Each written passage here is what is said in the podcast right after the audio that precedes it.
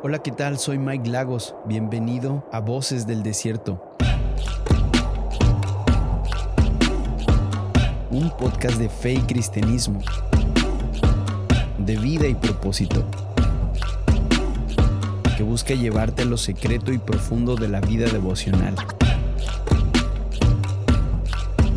¿Me acompañas al desierto? Amigos, ¿cómo están? Dios les bendiga. Bienvenidos a su podcast Voces del Desierto. Soy Mike Lagos y estoy muy emocionado de poder tener este tiempo con ustedes. Estamos bien contentos por lo que Dios está haciendo con este podcast. Gracias a todos ustedes que lo comparten en sus redes sociales, en los grupos de WhatsApp, de Telegram, las historias en Instagram que constantemente nos ayudan a hacer que este podcast crezca. Estamos muy emocionados por todo lo que Dios ha estado haciendo y cómo el podcast ha estado siendo utilizado por Dios para tocar muchas vidas, muchos corazones. Son muchos los mensajes que recibimos de cómo Dios está obrando a través de nuestros invitados. Y el invitado de hoy es un invitado muy, muy especial. Y sé que su vida, su trayectoria, su ministerio va a impactar sus vidas, así como ha impactado la mía y la de muchas personas que sé que lo conocen. Sé que este episodio va a ser muy especial, así que quédense hasta el final. Vamos a estar charlando con el pastor Alejandro Escobedo acerca de su vida, de su ministerio y de aquellas cosas que para él son fundamentales en su vida. Así que quédense hasta el final del video, ayúdenos a compartirlo, ayúdenos a suscribirse también al canal y podamos hacer que este podcast siga creciendo.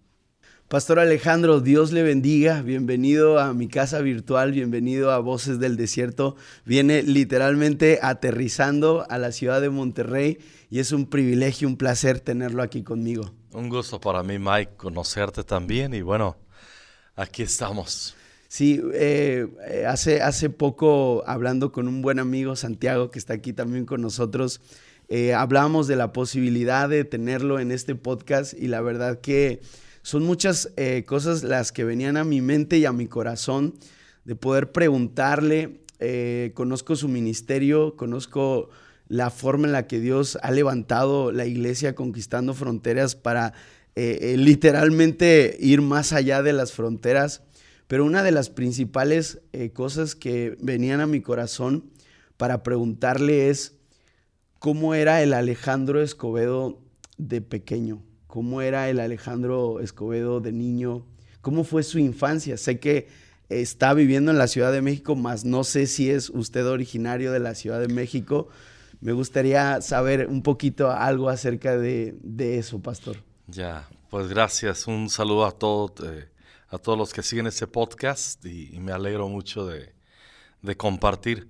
Mi niñez, no, no soy originario de la Ciudad de México, aunque desde los 19 años, casi los 20, llegué a vivir allá. O sea que tengo 32 años viviendo allá. Justo en esos días voy a cumplir 52 años. Ah, pero yo soy originario de Michoacán.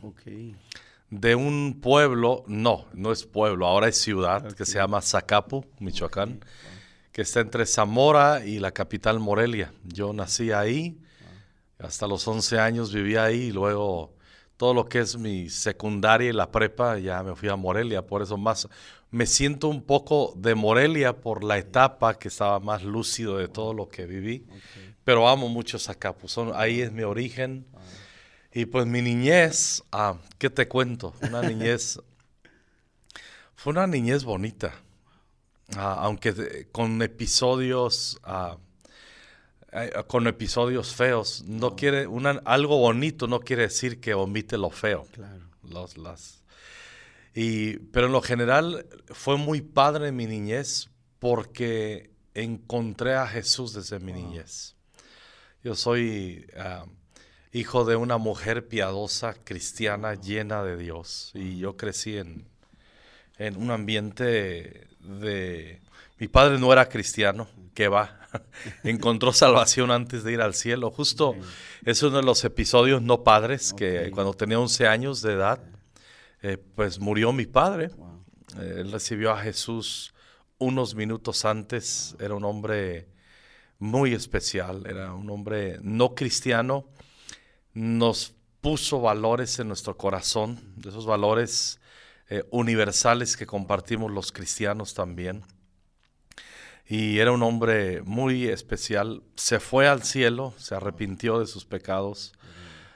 me lo voy a encontrar allá un día. Mm, Pero al último, una niñez sin un papá sí, mm. sí te cambia la historia.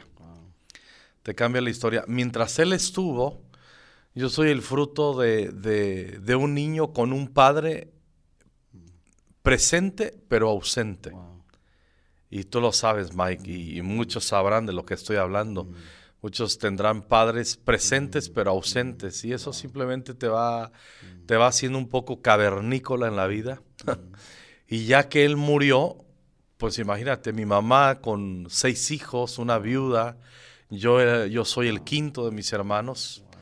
Ah, entonces eh, fui un niño muy solo. Viví mucha soledad. Pero en medio de todo eso, quienes me acompañaron, cuatro hermanos mayores extraordinarios, me enseñaron a amar al Señor, me enseñaron también cómo pecar y nomás uno me enseñó cómo arrepentirme, los otros sinvergüenzas no.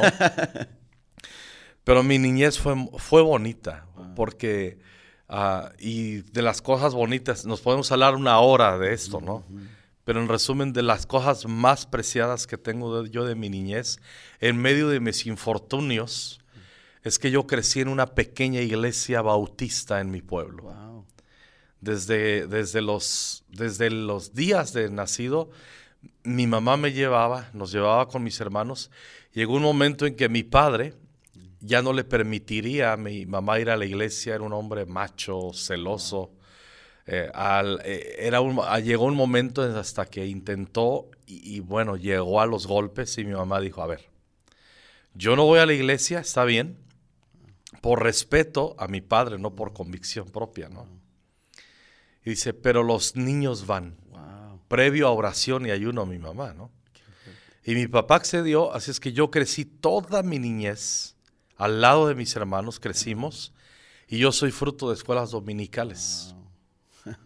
Nunca fueron mis padres conmigo a la iglesia, pero encontré un buen pastor, mis pastores de niñez, y encontré un grupo de hermanos que me abrazaron.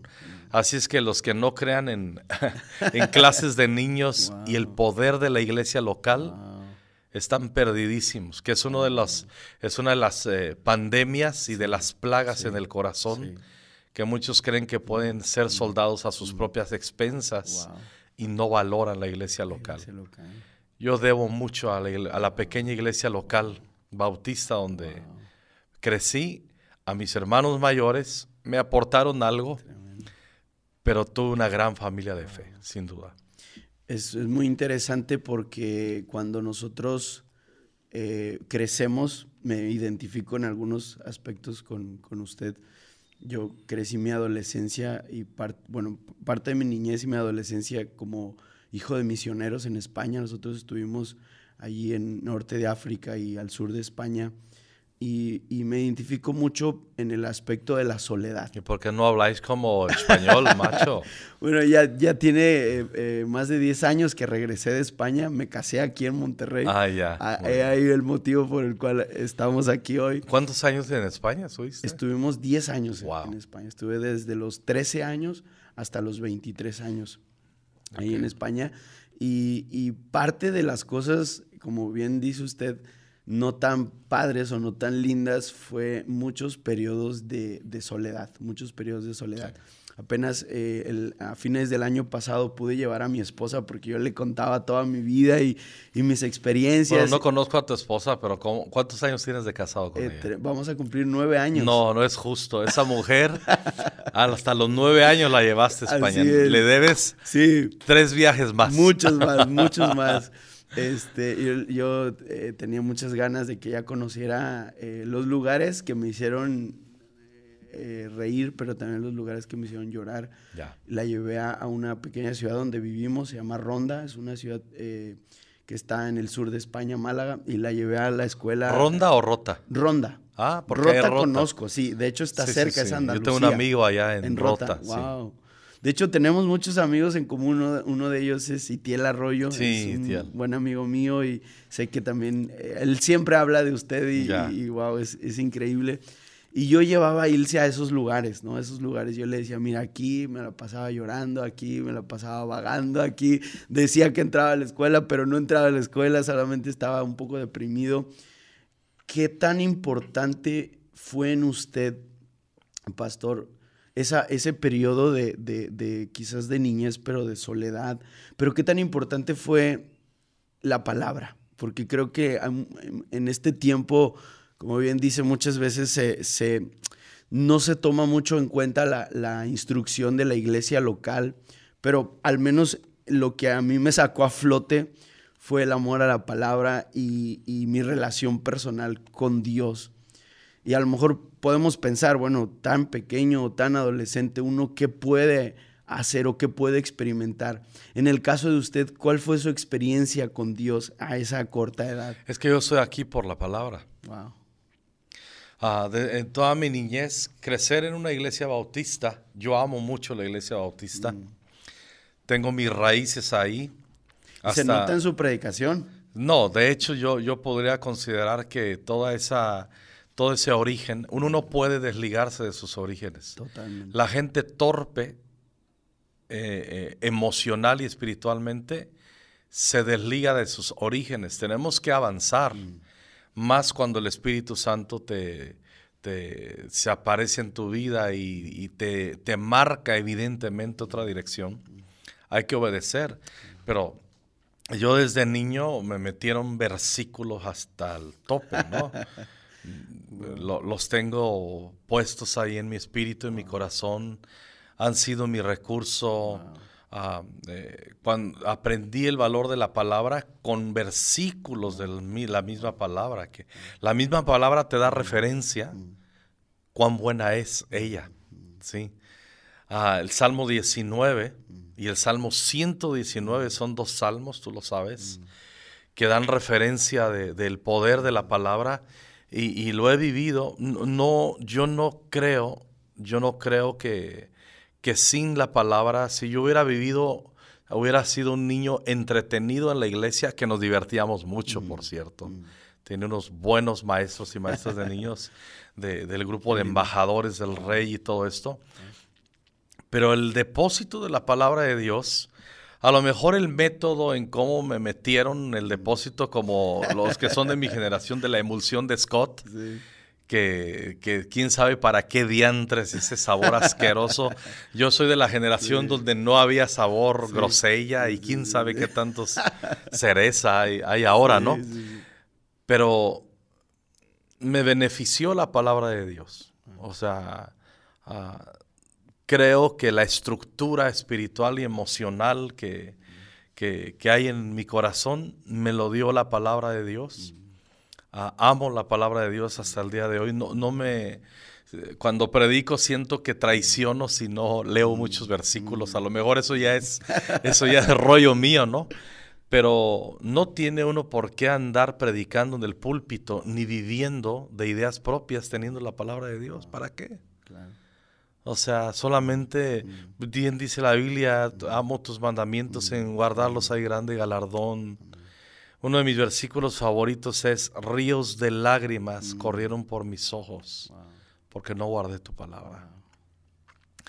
Y, y he tenido, aprecio la palabra, pero tú lo sabes, eres un hombre casado, eres muy joven, pero muchos jóvenes que están escuchando aquí, otros adultos, sabrán que a veces la, la fuerza de la costumbre me hizo perder el aprecio en temporadas por la palabra de Dios. Wow. ¿sí?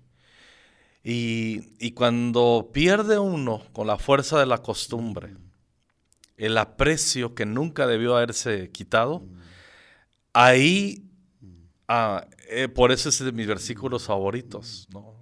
Corren ríos de lágrimas porque no guardé tu palabra. Y regresar a la palabra, creo que esos desiertos de repente, o sea, yo no estoy hablando de no leer la Biblia, ¿sí? No, estoy hablando de que ah, puede más el ambiente a mi alrededor y las voces del día a día, Porque yo puedo estar leyendo la Biblia y viviendo mis propios deseos. Yo puedo memorizarme la Biblia y estudiar teología.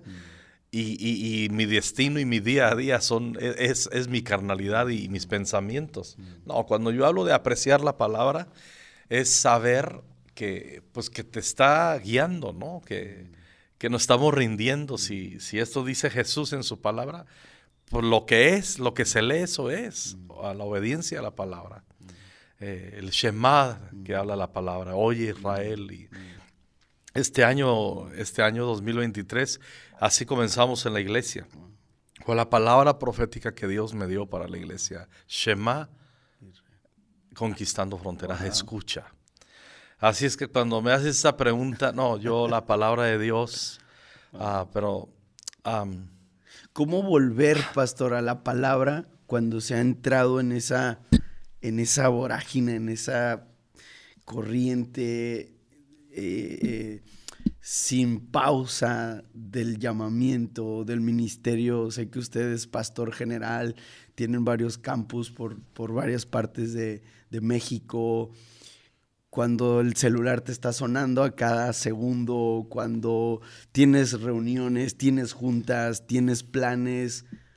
¿Cómo, cómo retener, pastor, ese amor por la palabra y esa constancia? ¿Cuál es, si podemos llamarlo, clave o, cuál es ese hack en usted que le hace siempre estar anclado en la palabra?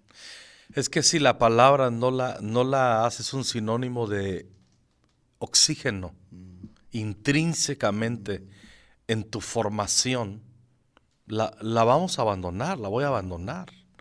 Y cuando hablamos, hablo de eso, yo no hablo, yo no tengo todos los días largas jornadas en la escritura. Soy pastor, debo emplear tiempo, debo estudiar, debo escuchar al Señor, porque es mi ministerio principal, dedicarme a la oración y a la palabra, primero que a las juntas. Ahí está en la palabra también. Porque siempre los pastores vamos a tener ah, juntas para desarrollar la visión que Dios nos ha dado de a sobra. Nos podemos consumir toda la semana de esa forma. problemas, ¿para qué vas al cine pastoreando una iglesia? Vas a tener historias de amor, de terror, de, de lo bueno y de lo malo. O sea, no necesitas, vas a tener historias cómicas, historias trágicas, vas a tener todas las perspectivas en la iglesia. Pero al último, e, es como te digo, si, si me desconecto de la palabra, comienzo a defraudarme a mí mismo y comienzo a defraudar lo que se supone o la visión que se supone que estamos desarrollando. Sí, es a través de la palabra. Cuando nos desligamos de la palabra, lo acabo de decir, Mike, yo creo, y tú lo sabes, noto tu amor por la palabra y tu aprecio por la palabra. Ah, cuando nos desligamos, nos hacemos fruto de nuestros propios pensamientos. Mm, mm. Ahí está en la palabra. Porque dos males hizo mi pueblo delante de mí. Dice, me dejaron a mí fuente de agua viva. Y segundo, y cavaron mm. una sustitución de la voz de la fuente de agua viva que es Jesús y su palabra y dice, cavaron para sí cisternas rotas que no retienen agua. Ya retuvieran, pero ni siquiera eso. Por eso en este tiempo, eh, por, qué hay tanto confusión, sobre todo en estas generaciones más jóvenes? Ah, no estoy desilusionado, simplemente estoy preocupado. No los critico a los jóvenes cristianos, los amo con todo mi corazón. Pero ¿por qué, por qué hay tanta, tanta empatía con los ismos, con... Tú ves a un montón de cristianos metidos con corrientes ideológicas y piensan que unirse a una corriente ideológica es un acto sublime de un cristiano con misericordia hacia el prójimo. No tiene nada que ver. La Biblia dice, conviértanse ellos a ti, tú no te conviertas a, ellos, ¿no? Ah, y, qué tiene que ver? Cuando no hay un sustento y un arraigo fuerte, no en memorizar versículos. La meta de la palabra de Dios de Génesis Apocalipsis, tú lo sabes, Mike, es mirar a Cristo, es contemplar a Cristo, es conocer a Cristo. ¿sí? Jesús se los dijo, erráis ignorando las escrituras y mi poder. Ah, y, tenemos que ir detrás de la escritura. Por eso, mm, lo más importante es que la palabra de Dios, preguntarnos honestamente, ¿mi, mi mente está renovada por la palabra de Dios o nada más la palabra de Dios? La uso para avalar mis propios pensamientos, porque ahora se usa mucho. Hay más mensajes de psicología con algunos principios de la escritura que tienen su reputación y está bien, Mike, pero no, la palabra de Dios, como el Salmo 19 que cité al principio, eh, la ley de Jehová es perfecta que transforma el alma. Los testimonios de Jehová son fieles que hace sabio al sencillo. Eh, eh, deseables son las palabras más que el oro y más que mucho oro afinado. Y dice, y son más dulces que la miel que destila del panal. Dice, y también dice ese salmo, tus siervos amonestado con tu palabra. Eh, hay tanta riqueza en la palabra. Solamente un corazón débil, ignorante, es el que toma la palabra de Dios como otro recurso. La palabra de Dios no es otro recurso, no es un recurso, es el recurso de nuestra alma. Y qué peligro hacer de la palabra un recurso. Sí, sí lo es, pero no sí, es, únicamente. no, sí, no, no. Es la palabra de Dios, es. Me encanta lo que le dice el apóstol Pablo a, a, Timoteo cuando le habla de la palabra, ¿no? Dice, porque toda escritura es inspirada por Dios y útil. Y útil y esa palabra, me, encanta la palabra griega que utiliza ahí el apóstol Pablo, que habla de completa para cada aspecto de la vida. Y lo desarrolla, ¿no? Y útil para enseñar, para redarguir, para, instruir, en justicia. Y luego dice, a fin. Da la finalidad. que tiene una, una eh, complementación final, que el hombre de Dios esté perfecto, enteramente preparado para toda buena obra, ¿no? Es, y es que la, la palabra tiene, poder. No necesitamos ideologías, necesitamos a Jesús renovando nuestras mentes. El cristianismo no es una ideología. El cristianismo tenemos que entender, ser discípulos de Jesús es seguir al Maestro, es ser como Cristo.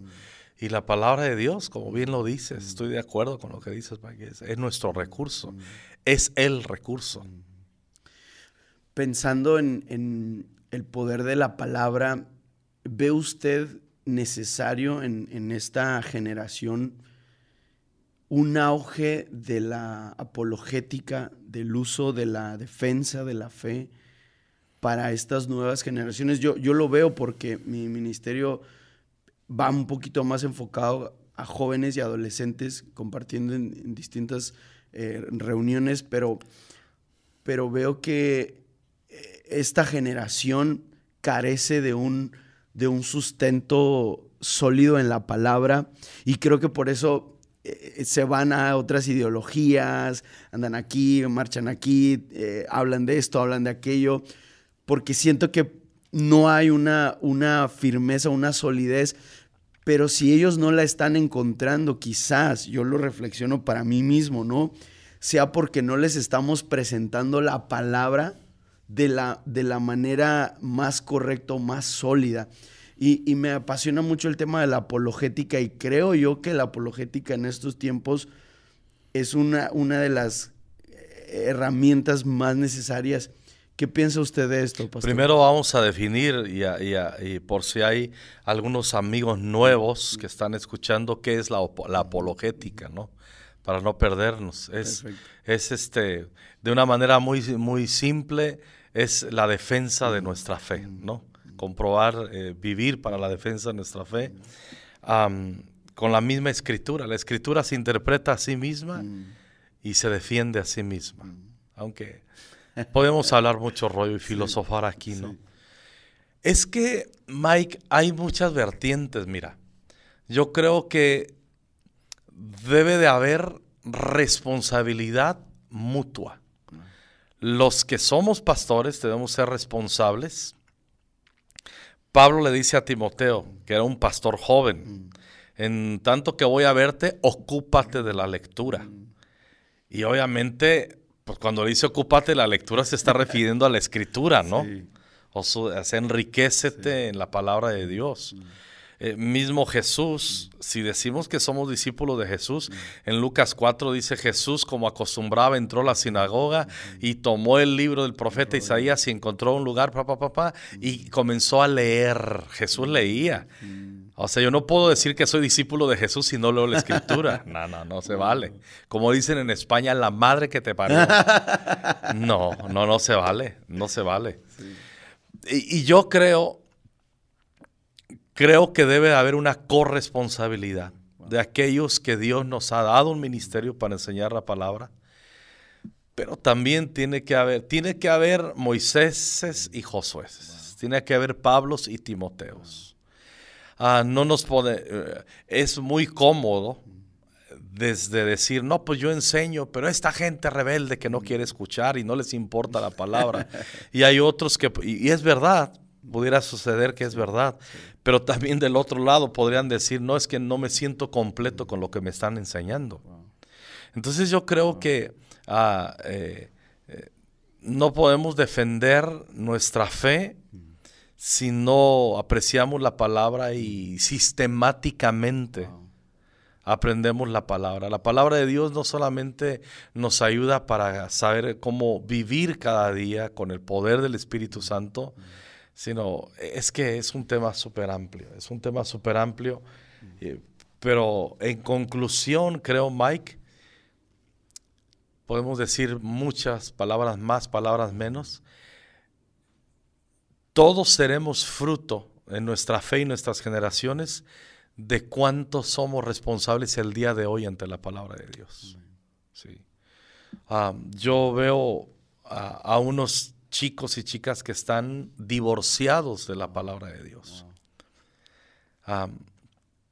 veo a otros que están en fuego por la palabra de Dios. O sea, veo de todo, veo hombres um, grandes, de, todos al pastorear, me doy cuenta. Pero amar la palabra de Dios, lo que dice David, oh cuánto amo yo tu ley. O sea, la palabra de Dios que se planta en nuestro corazón tiene que ser un asunto voluntario y, de amor. Nadie podemos decir amo a Jesús si no amo su palabra. O sea, Jesús es el verbo que se hizo carne y Jesús es la manifestación eh, de la palabra misma, el logos, sí.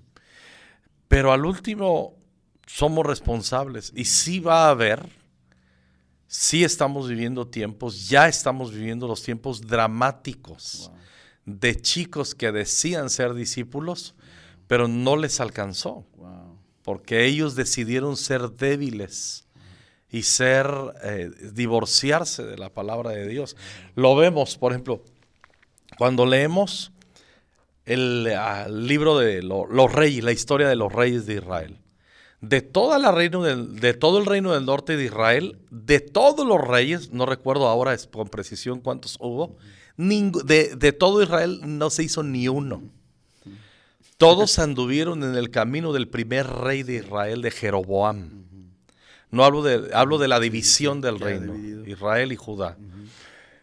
Pero cuando vas al reino de Judá, recuerdas un Ezequías que amaba la, escritura. Tuvo sus bemoles, su sube y baja, pero un rey impresionante.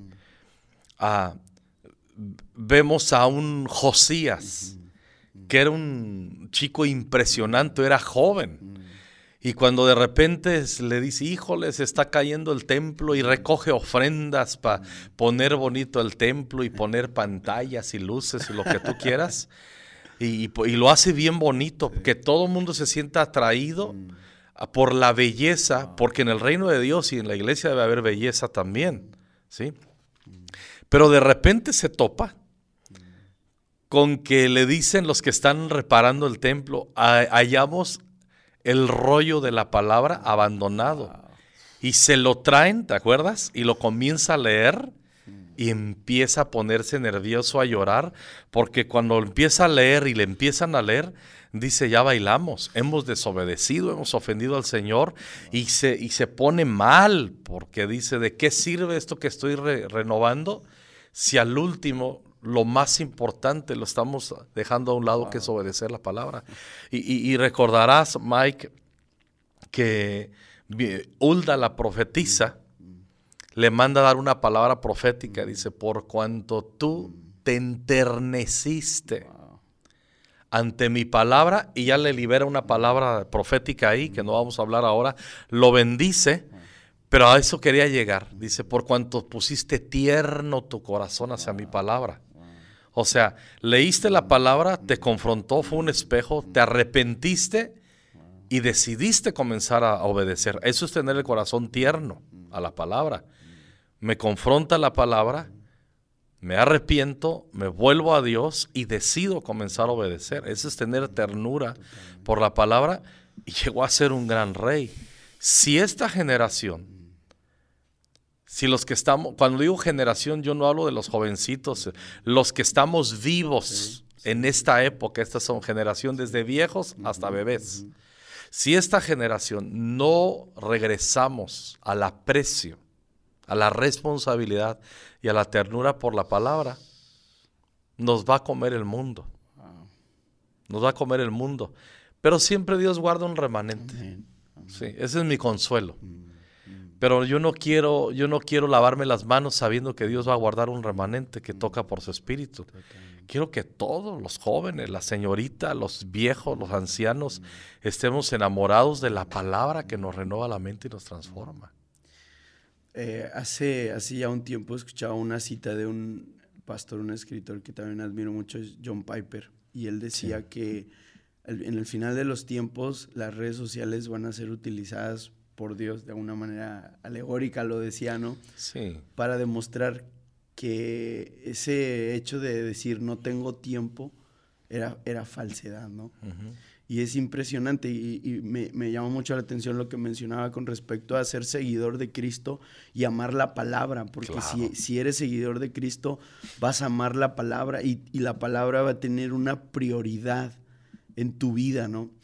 Me recordaba también lo que comentaba, cómo ustedes comenzaron este año con el Shema, ¿no? Y el Shema es literalmente una instrucción de parte de Dios de cómo poder Instrucción no es opción, no, no, es, no. es te lo propongo, o cómo ven, no, es propuesta, es, orden. Es mandamiento. Escucha.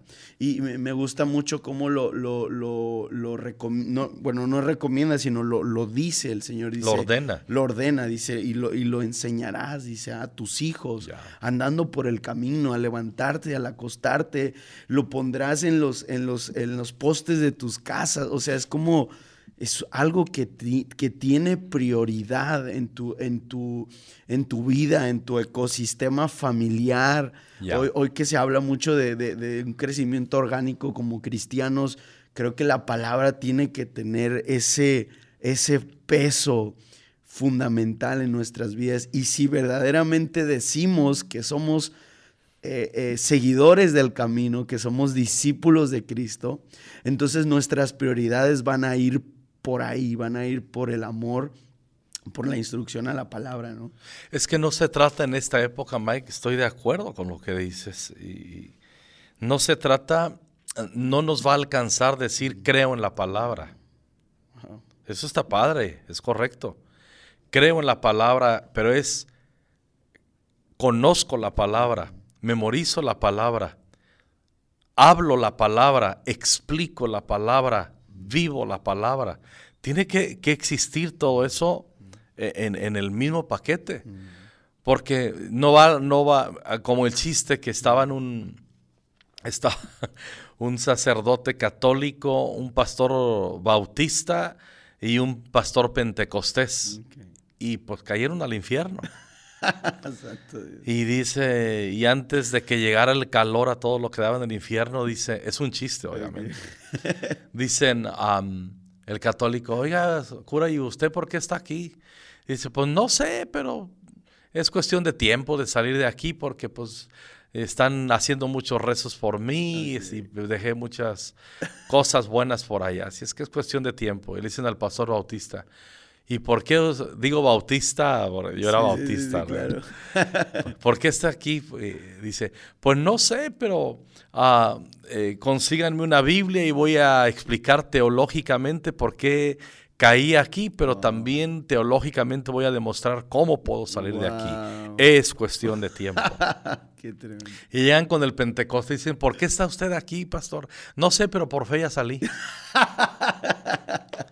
¿Sí me explico? O sea, a veces, a veces eh, todo decimos por fe, por fe, por fe. Pero fe de quién, de dónde, de qué. El oír viene, la fe viene por el oír, o el oír por la palabra. La fe no es decir tengo fe. Argumentame tu fe con un versículo, eh, hilando una idea conforme a la palabra, pensando. Hay que pensar, hay que usar. El culto racional. la- claro, hay que pensar, hay que argumentar. De ahí la apologética tan importante. Hay que argumentar. Es importante dudar Wow. Wow. para luego cuestionarnos y, y al saber que la palabra es perfecta, esas dudas que tenemos no son pecado. No todas las dudas son pecado.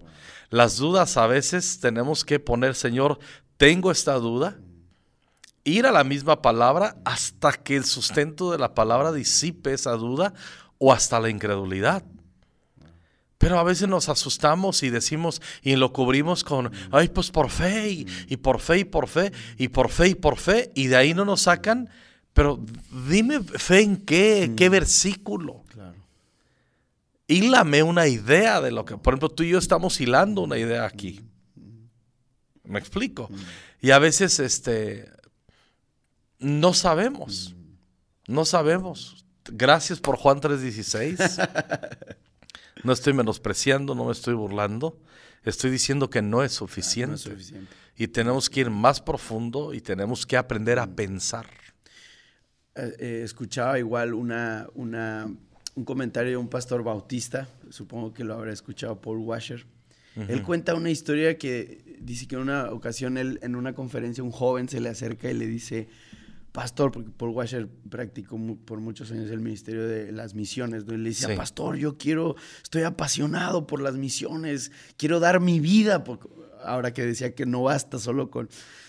Dice, yo quiero dar mi vida por la obra misionera. Y, y- y el Paul Washer le pregunta, ah, ok, está bien. Dice, dime cuál es tu pasaje de la Biblia favorito y háblame de él. No, no, no, usted no me entiende. Yo quiero, yo Claro. quiero morir en el campo misionero. Quiero dar mi vida. Ahí Paul Washer dice, "Sí, ok, está bien, pero a ver, dime cuál es la doctrina, tu doctrina que más has estudiado en las escrituras. No, no, no, Pastor Pablo, es que usted no me entiende lo que yo le quiero decir. Yo lo que le estoy tratando de decir es que yo lo quiero dejar todo y me quiero ir a servir a Dios en la obra misionera. Entonces dice, eh, Paul Washer que le queda mirando y le dice, ¿qué vas a ir a dar a la obra misionera? Claro, ¿Qué, qué- qué vas a dar? claro. ¿De qué vas a hablar? Si tu corazón no está lleno de la palabra, ¿no? Sí. Y, y- y creo que quiero avanzar en una siguiente pregunta porque nos quedamos aquí anclados. No, yo estoy feliz aquí. Nada más quiero agregar, fíjate, Sí. yo de la iglesia bautista a los 19 años, yo recibí un bautismo de fuego Wow. sin esperarlo, Wow. sin saber. O sea, me sucedió en una reunión bautista que caía al piso y lloré y comencé a descubrir al Espíritu Santo. Wow. Y entonces, yo, porque yo amaba la palabra desde niño, Mm. Yo descubrí si era genuino lo que me estaba pasando en la misma palabra. Y aunque mis maestros bien intencionados y los amo me habían dicho que eso no iba por ahí, pues yo leí hechos y yo leí la palabra y, y- y yo me encontré con versículos. eh, estoy como un hombre a quien dominó el vino. Todos mis huesos tiemblan, dice Jeremías, a causa de Jehová y su palabra. Entonces, porque yo- a mí me, o sea, yo no tenía referencia, yo tenía 19 años de un culto carismático, pentecostés, no, nada. Y yo caí, yo temblaba, leía la palabra y temblaba, me quemaba la palabra de Dios. Y yo dije, y de repente un día recibí solo yo el bautismo del Espíritu Santo, hablando en otras lenguas. Y yo decía, pero esto me dijeron de niño que no era, pero, pero me enseñaron que la palabra profética más segura es la palabra. Y entonces yo tuve que hacer un traslado de, lo de, algunas eh, doctrinas mm. que cesacionistas que me enseñaron de niño. ¿Qué hacía ante la experiencia que tenía comprobada mm. por la palabra de Dios? Si yo digo mi experiencia, pero estoy diciendo comprobada por la palabra de Dios, yo tengo que mudarme a ese lugar. Y me mudé a ese lugar es un jaque mate de, del pensamiento. Sí, me mudé a ese lugar, me mudó la palabra de Dios a ese lugar, no mi experiencia nada más. Tremendo. A mí me pasó algo muy similar, un poco a la inversa. Eh, nací en un ambiente pentecostés y nací viendo a todos ser bautizados eh, o bautizados por el Espíritu Santo, menos yo no. Entonces llego a España en un, en un contexto, usted conoce España, sé que han llevado de hombre a hombre a España. y Yo, yo tengo 23 años viajando a España, es nuestro corazón. Entonces conoce el contexto, nosotros llevamos a España en 2004, en 2004 donde los autobuses las pancartas decían probablemente Dios no exista, por lo tanto vive la vida. O sea, un desenfreno. Sí, sí, sí. España recién añadida a la Unión Europea, el cambio de, gobierno, una, una un libertinaje impresionante. o sea, ellos pasaron de, de ser súper conservadores a ser súper liberales en, una cuestión de 10, 15 años. o sea, un desfase. Ahora, Entonces, llegamos ahí en un contexto, este, pues, muy diferente al de, al de aquí, al de México, a, Latinoamérica, con respecto al Espíritu Santo. Yo con casi 18 años, ya habiendo ingresado a la Facultad de Teología, sin recibir el bautismo del Espíritu Santo. ¿A cuál facultad fuiste en España? Yo fui a la Facultad de Teología. ¿A la de Córdoba? A la de Córdoba. No, no me digas. Yo soy graduado de la Facultad de Teología de Córdoba. Wow, qué bien. bueno, mi rector, el director Jesús Caramés, él, es a partir de... Mira, mira cómo... Sí, vamos descubriendo. Tremendo. Sí. Fernando Ramírez, que es, es eh, catedrático en la Facultad de Córdoba, es uno de nuestros maestros en nuestro Instituto Bíblico, Conquistando. Wow, increíble. Sí. No, cosas que, bueno, vamos descubriendo aquí en la charla. Yo, sin recibir el bautismo del Espíritu Santo, y recuerdo que me mandaron a hacer una, una especie de tesis acerca de hechos, ¿no? El libro de los hechos. Yo me regresaba los fines de semana a, mi casa a Málaga, eh, viajando en tren, y iba en el tren escribiendo, pensando, Señor, yo estoy escribiendo algo que yo no he experimentado. recuerdo que ese día llegué a la casa donde mis papás pastoreaban esa iglesia, me metí a la, a la oficina de mi papá y, me detuve un momento, me acuerdo que era madrugada, me detuve y dije, Señor, yo no puedo escribir de algo que yo no he experimentado. Y recuerdo perfectamente que el Señor puso en mi corazón, vivíamos en casa pastoral, este, dijo el Señor, ve al, ve al, póstrate delante de mi presencia. Porque yo tenía esta idea un poquito hispana de recibir en el altar y así, tal y cual, ¿no? Que es válido, tenía esa idea, claro, claro. Y, y dije, bueno, hice caso, me fui, me acuerdo que era, era, era una noche muy, muy fría, este, me fui, me hinqué en el altar, literalmente estaba solo. Fue hincarme en el altar y empezar a pedir al Señor, Señor, yo quiero vivir la experiencia Pentecostés, Señor, yo no, no me permitas escribir de algo que no he vivido, Señor. Y recuerdo que estar ahí orando, orando, y de pronto vino el Espíritu Santo y me bautizó. Wow, y a mí me pasó al contrario. Yo entré un martes de oración. Y cuando pisé el templo comencé a hablar en lenguas. Nadie me impuso las manos. No había una atmósfera de unción, nada. Entré y se me empecé a hablar en lenguas. Y a ti, a mí, a ti nos pasó al contrario. A ti no me permitas escribir de lo que no he experimentado. Y yo dije, no quiero la experiencia si no tengo la escritura que explique mi experiencia. Ambas cosas son. Qué chido. No, no, no, muy, muy, muy fuerte. La siguiente pregunta que le quiero hacer va ligada a esto, va ligada a esto. Ya, ya ahí nos clavamos tú y yo aquí y toda la raza acá. ya nos consumimos como 20 horas aquí, ¿no? Ya está bien. Porque la palabra, pastor, te hace hacer locuras. Sí. La palabra, te, yo he escuchado como hijo de misioneros muchas historias de hombres que trasladaron Biblias a lugares eh, inhóspitos, Dios haciendo milagros, encubriendo los, los, este, los guardias de las aduanas en los países árabes, abriendo las maletas y, no viendo nada con maletas llenas de Biblia. La palabra te hace hacer locuras. ¿Qué locuras le ha hecho hacer la palabra a Alejandro Escobedo? Plantarnos en, la ciudad donde desde hace 30 años estamos con mi esposa, al oriente de la ciudad. La iglesia muchos años estuvo en Ciudad Neza, pero tenemos, se quedó la fama que estaba en Neza, no pasa nada, yo vivo en Ciudad Neza, a, 30 metros de la frontera que es este la avenida Texcoco, los chilangos sabrán bien la ubicación, y nuestra congregación está en la Ciudad de México, en Iztapalapa. Pero la mitad de la iglesia vivimos en Ciudad Neza y la otra mitad del resto de la Ciudad de México. Y hace 29 o 30 años, el oriente de la ciudad, sobre todo Ciudad Neza, pues ¿quién quería ir? Ahora sí muchos quieren ir porque hay un avivamiento y una cosecha de almas tremenda ahí. Iglesia llena del Espíritu Santo, que se plante ahí ministerio, hay un cielo abierto para una gran cosecha. Nosotros acabamos de bautizar hace 15 días 300 eh, personas. Y en lo pospandemia, 1.300 personas. o sea, el cielo está abierto a la proclamación de la palabra. Los corazones están abiertos. Pero en aquella época era difícil. Ah, no estoy diciendo que es fácil, simplemente otra época, otra gracia. Mm. Pero al último, la palabra de Dios fue la que nos llevó allá y, somos uno con mi esposa, con Norma. Pero nosotros vivíamos de este lado y comenzábamos a visitar Ciudad Neza. ¿Quién quería ir? Si ahora está feo.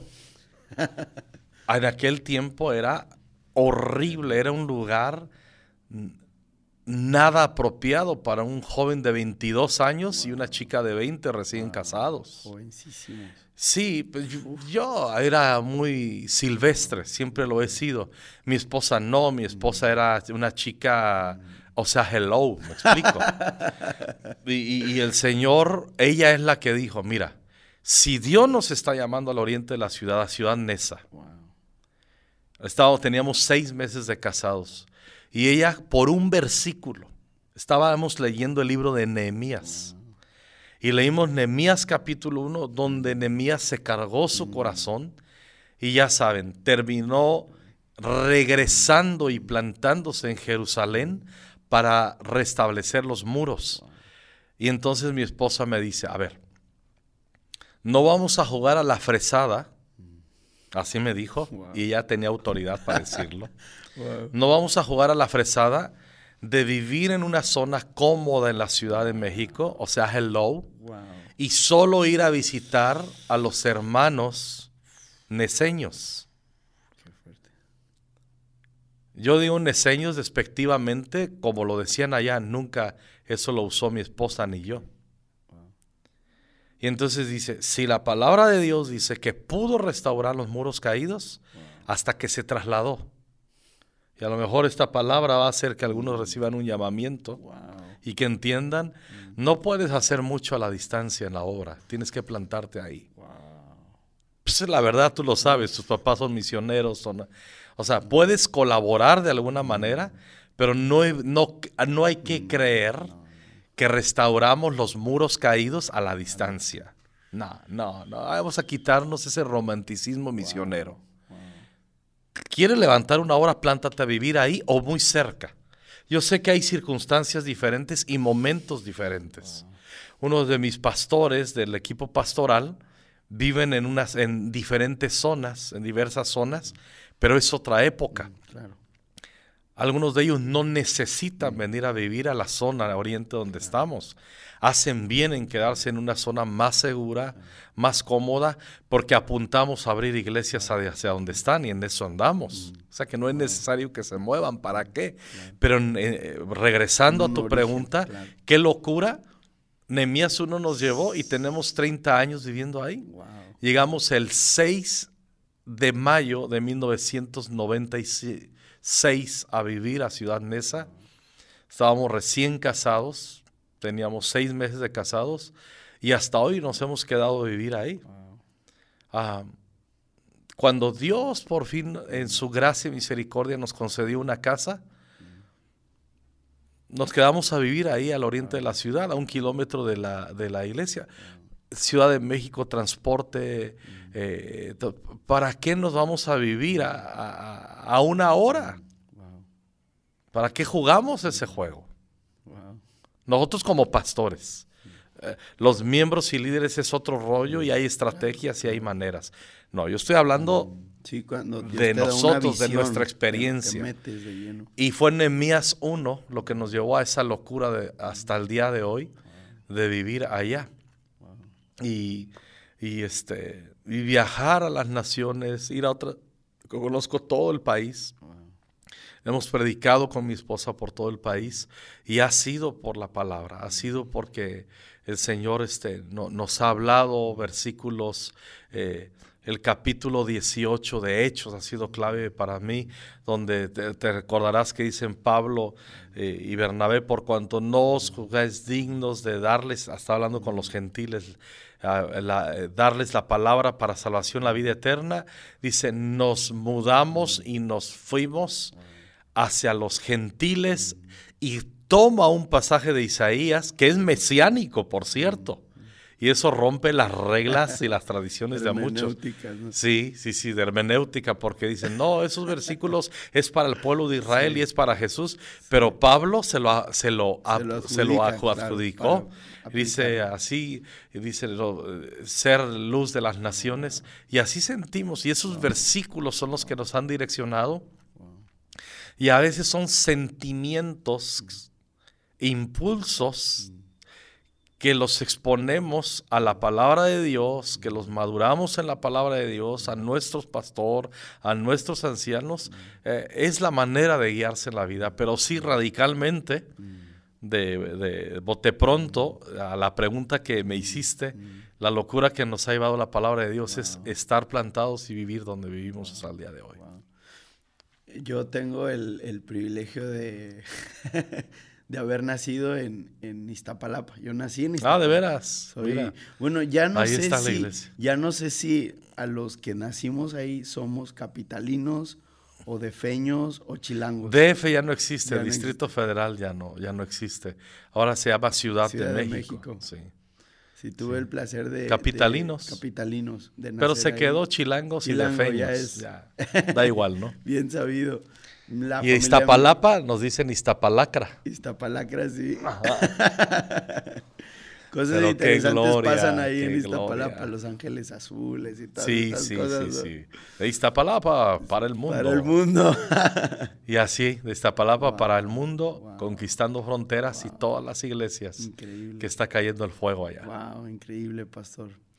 La verdad que hablar con usted me, me, me refresca, me, me me llena de mucha ilusión con respecto al sentimiento de saber, y más que el sentimiento, la certeza de saber que si estamos anclados en la palabra, como dice la misma palabra, cielo y tierra pasarán, pero tu palabra no pasará. Y, y, mi vida, mi ministerio lo he anclado en la palabra, aunque estamos viviendo momentos eh, eh, donde la palabra está siendo bombardeada, está siendo puesta a prueba. Por eso tan necesario hablar de la apologética. Pero sobre Lo que no hablamos mucho al último, pero, ya a otro capítulo. Invita a mi hijo para eso. Capítulo número dos. No, sí, tomamos la palabra si, si quiere unirse a nosotros. Pero saber, pastor, que un ministerio tan, tan eh, fuerte, tan, tan impresionante, tan usado como el de ustedes, tanto en la iglesia local como los campus que han abierto, como también el ministerio de, que, usted tiene de predicación a otras partes, está anclado, inició anclado, esos orígenes, wow, eso, eso me, llena de mucha... El origen no puede ser comprometido. No puede ser comprometido, mm. sí. No. no, no, no se puede comprometer el origen. Tenemos que regresar a, nuestros orígenes. Para finalizar, pastor, sé que todavía le resta un camino. ¿Qué le diría a, hablamos de generación, como lo mencionaba usted, desde que eh, anciano hasta joven, pero ¿qué le diría a esta nueva generación de... Espérame, antes de hablar de generación, es que me toca hacer mi Be Real ah, con mi familia y qué mejor que... Déjame, déjame limpiarla aquí. En vivo y en que hacerla aquí, ¿no? Excelente. Ya les explico. Ok, ok. Lo que estoy haciendo. ¿Es videollamada o es...? No, es un Be Real. Ah, ok. pero no, no tengo amigos, solo con mis hijos y mi ah, esposa para saber dónde andamos, ¿no? Excelente. Eh, ¿Qué le diría usted a esta nueva generación de predicadores, conferencistas, pastores jóvenes, con el llamamiento a servir al Señor, con respecto a lo que hemos estado hablando de la palabra? ¿Cuál sería su consejo a esta nueva generación que cada vez se levanta con, con mayores ambiciones en el sentido positivo, mayores retos, ministrando a esta también, esta nueva generación, ¿qué les diría a usted, pastor? Quizás podemos terminar con esto. Que menos face y más book, más Biblia. Wow. Porque si no lees el book, la Biblia, mm. el diablo te parte la face. sí. Buenísimo. No, a Isaías 50, que vivan Isaías 50. A la nueva generación de predicadores, de jóvenes que tienen llamado, que no se apantallen con querer, que no, no, no que, que, no quieran impresionar el corazón de la gente. Mm. Si tienen buena oratoria, mm. que Dios les dio como un don natural, echen mano de ello. Mm. Sí, pero lo más importante, eh, la oratoria es un don, pero lo que nosotros agarramos de adentro de la palabra de Dios, Isaías 50, Isaías 50 es, es, una, una, profecía mesiánica, porque habla de Jesús como, ahora que en estos días está, hemos pasado Semana Santa y todo lo que, cómo Jesús se perfiló y, cómo lo escupieron y cómo se, profetiza desde Isaías 50 cómo le dieron de cañazos, cómo le deformaron la cara y todo eso. Pero previo a eso, pero dice, yo mantengo mi, mirada firme y mi frente firme como un pedernal. ¿Cómo llegó Jesús a ello? Y los versículos anteriores está la clave y este es mi consejo, Mike, y termino. Dice, me levantaré mañana tras mañana, y la versión NBI me encanta, dice, para tener un oído de discípulo. Oído de discípulo. Y luego tener una palabra para el cansado. No podemos pretender dar una palabra al cansado, una palabra de ciencia, de sabiduría, sin antes tener un oído de discípulo. Es muy sencillo, la ecuación no cambia. Primero el oído, luego la voz. No es la voz. Mm los predicadores que tienen buena oratoria, buena memoria, que saben que tienen un don, si comienzan a caer en el engaño carnal de hablar bien, de ocuparse en hablar bien, en vez de oír primero bien, ya fracasaron. Van a ser simplemente una temporadita, una bendición. Pero Dios les quiere hacer una bendición permanente y Dios me quiere hacer una bendición permanente. Por eso yo trato de practicar, me impulso, mi, empujo mi corazón a mañana tras mañana, como dice Isaías 50 de 4 en adelante, tener oído de discípulo para luego tener lengua de sabio. No se puede tener lengua de sabio sin oído de discípulo, porque si no nos convertimos en puro wiri wiri. Y, eso se aplica a los predicadores, pero eso se aplica a un padre de familia. Queremos ser eficaces en la consejería, en nuestra influencia, en nuestra vida y, y a la gente en el trabajo y todo eso. Oído de discípulo deriva en lengua de sabios.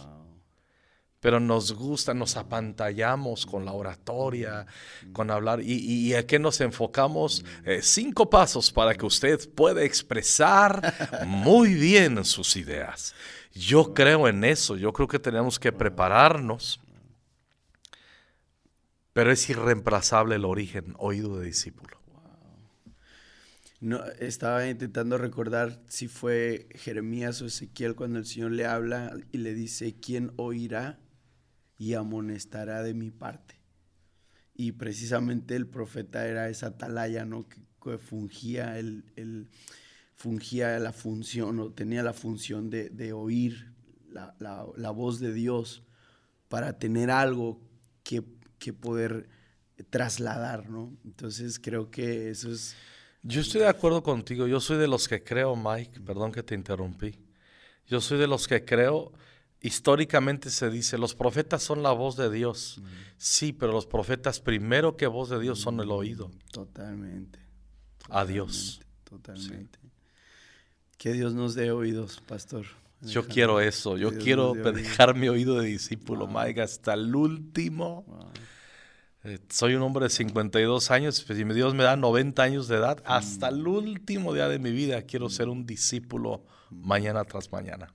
Wow, Pastor Alejandro, gracias, gracias, gracias por estos minutos de oro, literalmente, hablando con usted, conociendo sus orígenes, conociendo su corazón. Y sé que este episodio va a bendecir a, a muchos. Este episodiote.